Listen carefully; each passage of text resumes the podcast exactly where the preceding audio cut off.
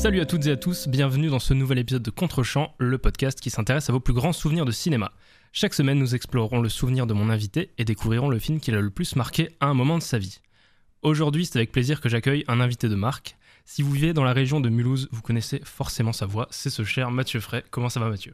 Salut Florian, ça va et toi? Ça va très très bien. Je te remercie d'être là dans, dans, ce nouvel épisode de Contrechamp. Euh, Mathieu, est-ce que tu peux rapidement te présenter pour celles et ceux qui ne te connaissent pas? Voilà, il y en a beaucoup. Donc moi, je m'appelle Mathieu Fray, je suis journaliste de la radio Énergie dans le Haut-Rhin. Donc je présente les infos le Mhm. matin de 6h à 9h. Mais je suis euh, avant tout quelqu'un qui regarde voilà, 4-5 films euh, par semaine en général, soit seul, soit avec des amis et parfois aussi avec mes enfants. Trop bien.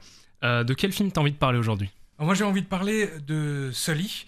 Euh, c'est en fait un film qui euh, retrace un événement qui s'est réellement produit euh, en 2009. Et c'est marrant parce que bah, c'est il y a pile 12 ans. C'est arrivé le 15 C'est vrai. janvier euh, 2009. Et là, c'est la date d'enregistrement de, de ton émission, de ton podcast. Ouais, curieuse coïncidence. Ouais, c'est clair. Et ça, ça m'avait marqué déjà à, à l'époque. Alors pour le coup, en tant que jo- journaliste, j'ai choisi un, un film parce que c'est arrivé. J'étais déjà sur, sur Énergie, ça nous rajeunit pas. Ouais, d'accord. Euh, le, le crash, c'est l'amérissage s'est produit euh, peu après 9h le matin.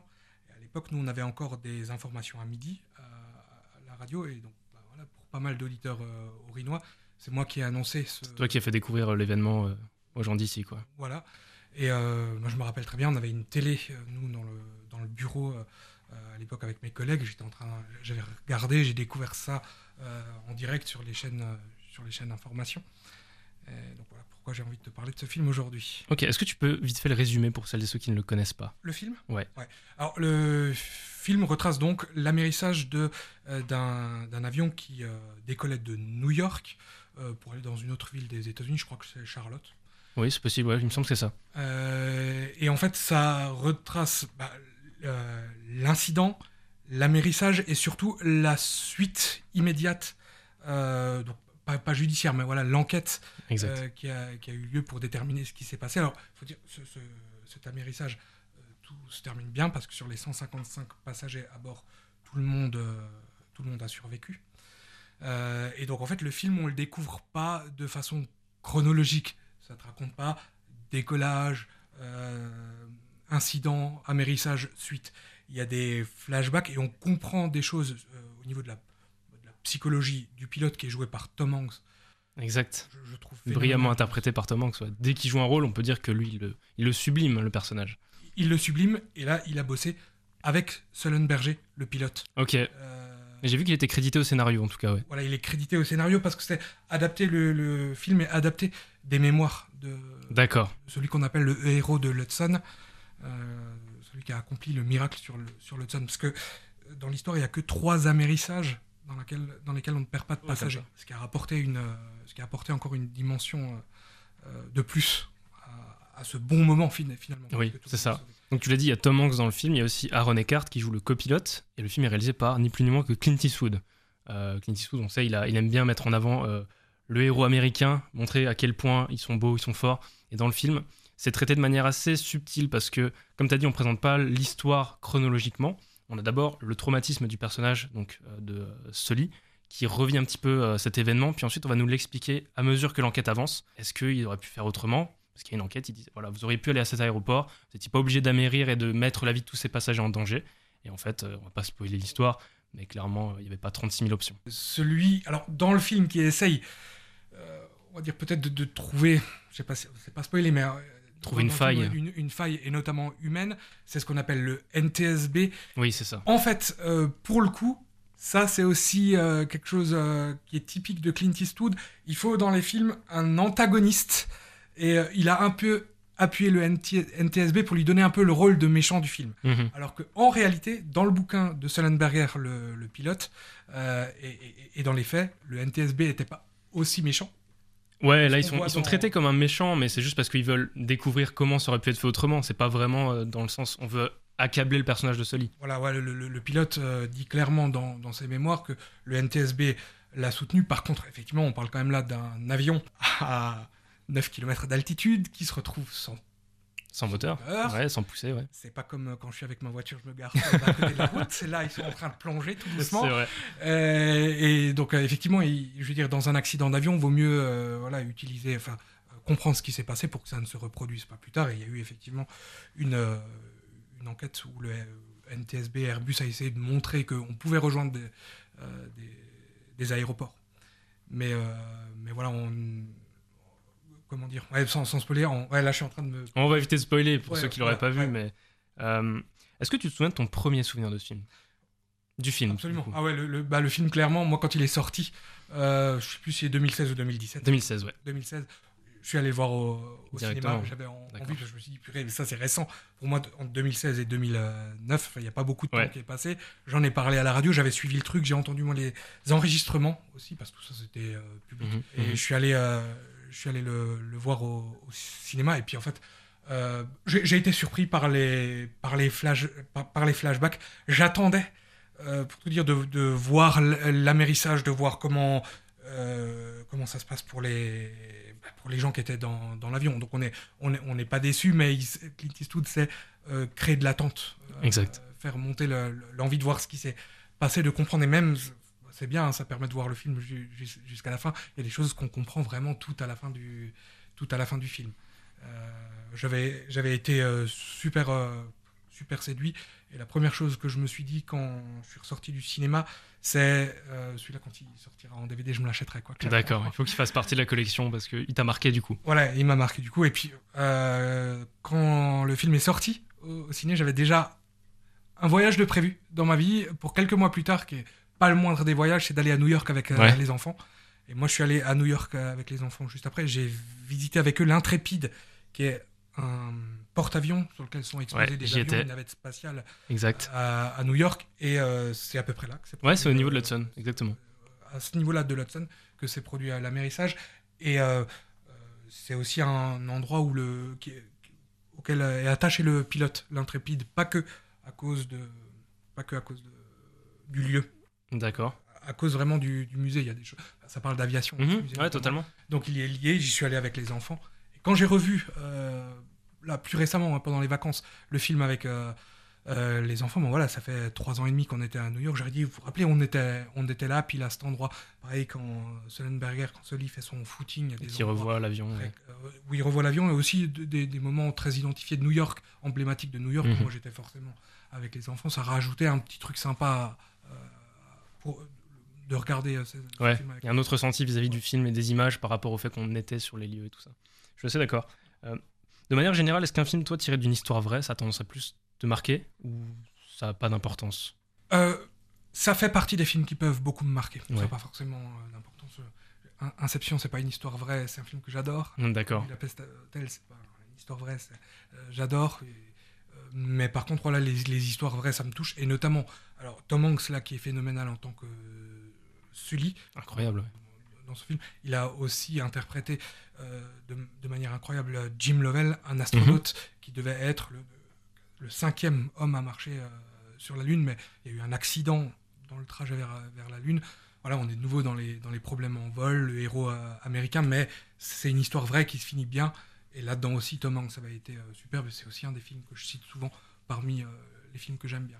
D'accord toi, du coup, comme tu es journaliste, tu as un petit peu un autre rapport aux actualités, à ce genre de choses. Du coup, quand c'est retranscrit dans une fiction, est-ce que ton regard est un peu plus critique dessus? Euh, Non, je, je crois pas, mais parce que pour le coup, je, sais, je fais vraiment la différence entre film et réalité. D'accord. Là, sur euh, ce lit, il y a des choses hyper réelles. Euh, l'amérissage, pour moi, c'est phénoménal de, de, voir ça, mais le parti pris de Clint Eastwood de, de prendre comme antagoniste et de le, NTSB, ça me dérange pas parce que je sais que ça s'est mhm. exactement, euh, ça s'est pas passé exactement comme ça. Parce que je sais qu'il y a des personnes que ça peut déranger quand une œuvre est adaptée de la réalité qu'elle ne respecte pas à 100%. On va sans doute dire euh, oui, mais c'est pas comme ça que c'est passé, c'est pas fidèle, ça retranscrit pas la réalité. Est-ce que toi, c'est un truc qui te dérange ou au contraire, tu te dis non, moi je, suis totalement OK avec ça parce que c'est une adaptation et il faut, faut aller au-delà de la réalité pour raconter quelque chose Voilà, en fait, pour voir la réalité sur euh, le crash du Cactus 1549, faut regarder les documentaires qu'il y a eu. Voilà. Euh, je sais plus comment ça s'appelle, Crash, euh, piège en haute altitude, je sais plus comment ça s'appelle, euh, les, les- les documentaires qui peuvent exister, il y en a eu sur France 5, il y en a, eu- Mhm. il y en a eu plein. Il y a tout, il y a tout plein de choses qui ont été écrites, sur ce, sur ce crash. Il y a eu, euh, il y a eu des, des documentaires avec des experts de l'aérien. Là, on va voir un film, on est là on est là pour passer un bon moment. Moi, je trouve qu'il est très bien. Je l'adore ce film et le fait que euh, tout se passe pas exactement comme ça s'est passé me plaît. Et en même temps, euh, j'adore ce qui est retranscrit avec euh, réalité, l'intervention des paquebots sur l'Hudson assez rapide et le, le personnage de Sullenberger très bien interprété par Tom Hanks. Après, sur, si je me permets, Vas-y, coupe, hein, y a mais aucun si- souci. Si, j'ai choisi aussi ce, ce film, c'est que ça, c'est historique aussi au niveau euh, de l'histoire des médias et du journalisme. Il y a, moi, je suis forcément euh, attaché à, ce, à cet événement-là, cet amérissage, parce que en fait, en, en 2009, il y a un passager d'un des ferries qui venait sauver les gens, qui a pris une photo de l'avion dans l'Hudson et qui l'a publiée sur Internet, sur Twitter plus euh, précisément. Et c'est ce jour-là que l'histoire du numérique, l'histoire des médias, a commencé à, à reconnaître Twitter comme une réelle source d'information. Ok. Euh, ça a totalement changé. C'était les premiers à la, à la publier. À partir de ce moment-là, il y a beaucoup de choses qui ont changé pour le, pour le journalisme euh, et pour l'histoire des, des- des médias Internet numériques. Ouais, donc Internet est devenu un autre média de communication à part entière, pas juste un outil euh, pour, pour se faire des amis ou ce genre de choses, c'est vraiment devenu quelque chose pour informer les gens.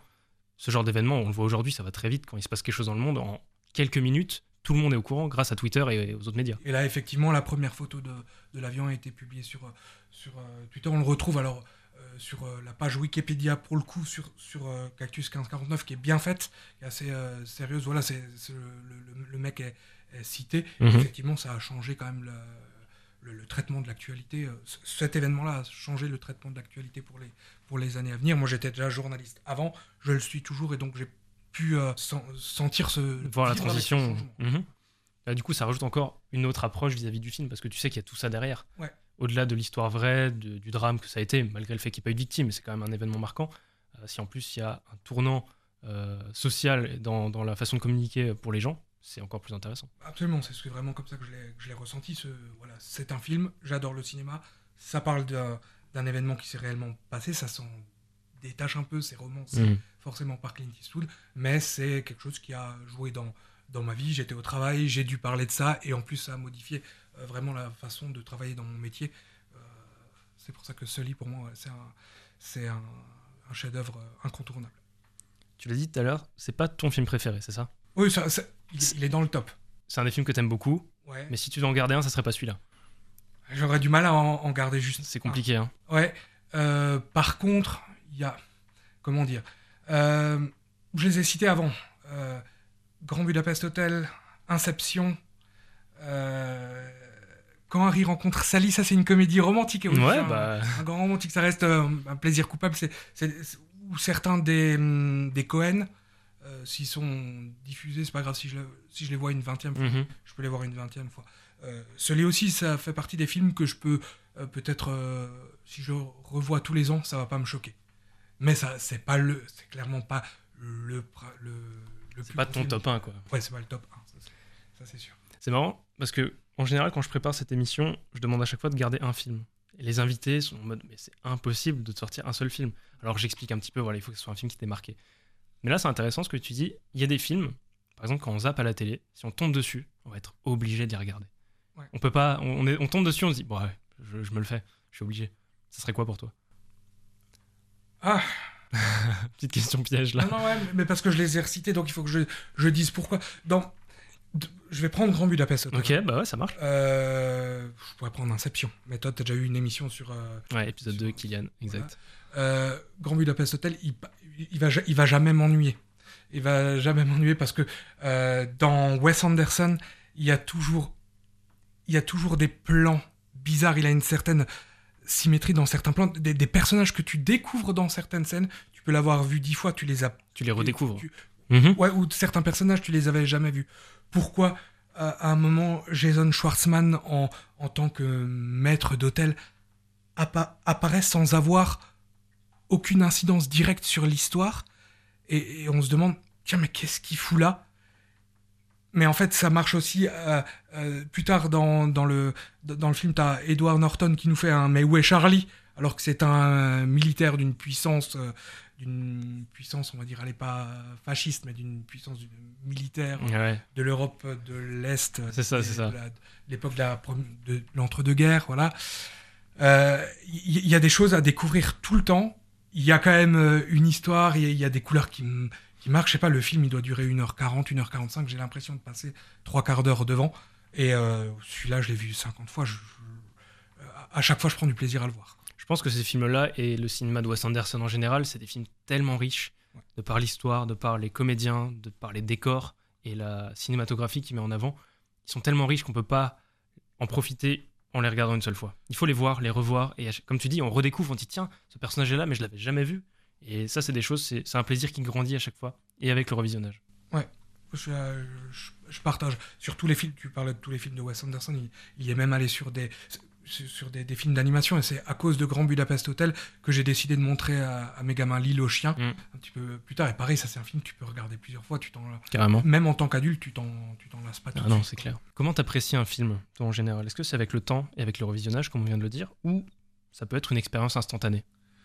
Euh, alors, il y, a les- y a les deux. Il y a les deux. Ce lit, ça a été une expérience Ok. instantanée. Pour le coup, en plus, euh, euh, ça revient à une de tes précédentes questions. Moi, j'arrivais quand même avec une certaine exigence. Pas forcément de réalité, mais j'avais envie que le film soit bien foutu. Je me disais que euh, Clint Eastwood a rarement fait des daubes, hein, on va se le dire, on aime, on n'aime pas, mais il y, a- il y a beaucoup de très bons films de Clint Eastwood. Mhm. Euh, mais quand j'y suis allé, je me suis dit, quand même, comment il va nous sortir euh, un film sur un fait impliquant des gens encore vivants et très récents, et quand même dans l'industrie euh, l'industrie de l'aé- de l'aérien.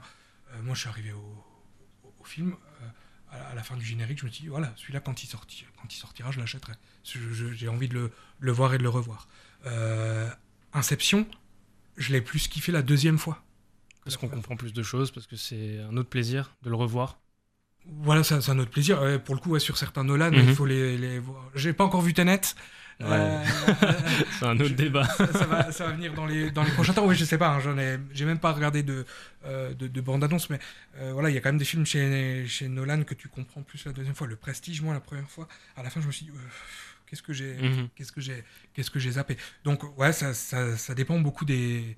Ça, bon, Ça dépend du sujet, en fait. Hein. Pulp Fiction, je me rappelle très bien, j'étais ado, j'étais avec des potes au lycée. Donc, quand même un peu après sa sortie, Pulp Fiction de Tarantino. Ouais. Euh, Celui-là, je l'ai, euh, euh, je l'ai kiffé Tout de suite. tout de suite. Je l'ai, je le revois aujourd'hui, mais je, je l'adore encore. Entre temps, je l'ai revu, j'ai découvert de nouvelles choses. Euh, Django Unchained, je l'ai adoré tout de suite. Parfois, je me fais juste un quart d'heure, 20, 20 minutes avec des scènes de Christopher Waltz pour me dire Oh purée, c'est génial. Il est fort. il, est, il est- il est fort. Ouais. L'écriture, Tarantino, Christopher Waltz, tout. Donc, euh, moi, je, suis, je suis un gourmand hein, de cinéma. Donc euh, là, je peux vraiment pas dire il y a que comme ça que je le consomme. Euh, voilà. et, quand Harry rencontre Sally, c'est une comédie donc romantique. Mhm. Pour ceux qui connaissent pas, on n'est quand même pas sur le grand cinéma, sur des trucs de. Non, c'est un autre cinéma. C'est un, c'est un autre cinéma, voilà. Euh, et pourtant, aujourd'hui, après l'avoir vu des dizaines et des dizaines de fois, euh, je peux toujours encore euh, l'adorer et pas m'en lasser. Alors que là, pour le coup, tu redécouvres pas Hmm. quelque chose au, au fur et à mesure. Celui-là, en une fois, tu peux le comprendre. C'est une comédie romantique très bien faite, mais tu co- comprends tout tout de suite. Ouais, c'est un autre cinéma et je pense qu'il y en a pour euh, toutes les humeurs, tous les moments. Et en fait, c'est ça qui est intéressant, c'est de pouvoir choisir le film qu'on a envie de voir selon notre humeur et selon ce qu'on vit en fait au quotidien. C'est clair. Ou selon ce qu'on a envie de faire découvrir à, à nos enfants, à nos proches, etc. Ouais, mais ouais, l'humeur, ça, l'humeur, ça joue. Mhm. Euh, à mon avis, euh, Sully, c'est un- une bonne période pour le voir en hiver parce que c'est arrivé euh, à New York un 15 janvier. Il faisait moins 7 dehors. Ils avaient de l'eau à 3 ou 4 degrés, si je ouais, me souviens pas. bien. Il y avait ça à ajouter au- à la problématique, même au niveau du, euh, du sauvetage et d'être dans une période où ça caille, et de, de voir ça. On n'arrive pas, quand même pas à faire une focalisation interne, mais à, à se mettre à la place, enfin s'imaginer. euh, On identifie mieux, euh, ouais, à- carrément. On arrive à s'identifier aux, aux gens qui partaient en, avion, qui devaient aller euh, dans une ville pas trop loin aux States et qui se sont retrouvés euh, rescapés d'un crash aérien quand même. Mhm. quoi. Donc, euh, euh, ouais, ça, je suis tout à fait d'accord. Le dimanche soir, on regarde pas les mêmes films que, que en semaine. Et moi, forcément, quand je suis avec mes enfants, je suis plus, euh, euh, je suis plus à même de regarder un Indien dans la ville ou euh, un film de Miyazaki. Euh, que seul un dimanche soir la veille de retourner au boulot. Quoi. Est-ce que tu penses que ce lit, tu l'aimeras toujours autant dans 30 ans? Ah, Là, c'est Ouais, c'est un- c'est un, Intéressant. c'est un bon piège pour toi qui n'as pas 30 ans, je dirais. Ouais, T'as quel âge? 22. Voilà, Moi, j'en ai 36. Ouais. Moi, je sais ce que ça va être passer 30 ans déjà. Alors, dans 30 ans, ça nous ramène où? Euh, Au fur et à mesure, pas, je vais pas m'en lasser, mais c'est vrai que je l'ai regardé beaucoup de fois déjà. Je vais encore le regarder, je suis attaché à ça. Je l'aimerais peut-être plus pareil. Mais par exemple, si, si j'ai des petits-enfants ou si j'ai des gens à qui j'ai envie de le faire découvrir, ça me fera peut-être plaisir de le revisionner. Ou peut-être, euh, je veux dire, il y a tellement de, de films qui sortent aujourd'hui. euh, il y, en avait, il y en avait, il y en aura de nouveau au ciné. Maintenant, c'est plutôt les plateformes pendant cette période de, de- de- de confinement ou de couvre-feu. Euh, mais dans 30 ans, quand je reparlerai avec des potes, je dirais Purée, tu te souviens? Ouais, En 2019, on était quand même des- déjà des adultes, on avait 25 ans, nous. Euh, en 2009, pardon. 2009, ouais. Ouais, il y a un film qui est sorti à, à ce moment-là. Tiens, on le regarde ensemble, peut-être qu'on l'appréciera différemment. Qu'on pourrait se le revisionner, mais peut-être que je vais pas le regarder 6-7 fois par an pendant 30 ans maintenant. Ouais, bien sûr. pas impossible que dans 30 ans, je l'aime, euh, je l'aime encore. Pour le coup, parce que c'est noté un fait qui s'est produit dans une, dans une période, et cette période quand même entre 15 et 25 ans, on s'en souvient toute, toute notre vie, et elle nous marque pour toujours. Donc, euh, et moi en plus, voilà, il y a le fait que c'est arrivé pendant que je bossais, que j'en ai parlé. Il y a quand même beaucoup de choses qui font que peut-être ça va durer. Mathieu, c'était un plaisir de te recevoir dans cet épisode. Merci à toi d'être d'être passé dans Contre-champ. Avec grand plaisir, merci de m'avoir invité, ça m'a fait très plaisir de parler de Soli. Euh, où est-ce que les auditeurs peuvent te retrouver? Sur Énergie? Euh, voilà, sur Énergie, dans le Haut-Rhin, euh, tous les matins en, en semaine. Et, euh, et voilà. Et bientôt au cinéma, on espère. Voilà, ça sera pas. Oh, ouais, et, et- et bientôt au cinéma dans un de tes films. Ah, carrément. De votre côté, n'hésitez pas à laisser 5 étoiles sur Apple Podcast si vous avez passé un agréable moment à nous écouter. Et vous pouvez même laisser un petit avis, un commentaire, ça fait évidemment toujours plaisir. J'ai créé une liste sur Sens Critique où vous pourrez retrouver chaque semaine les films des invités si vous ne les connaissez pas. Moi, je repars pour de nouvelles aventures et je vous dis à la semaine prochaine. Ciao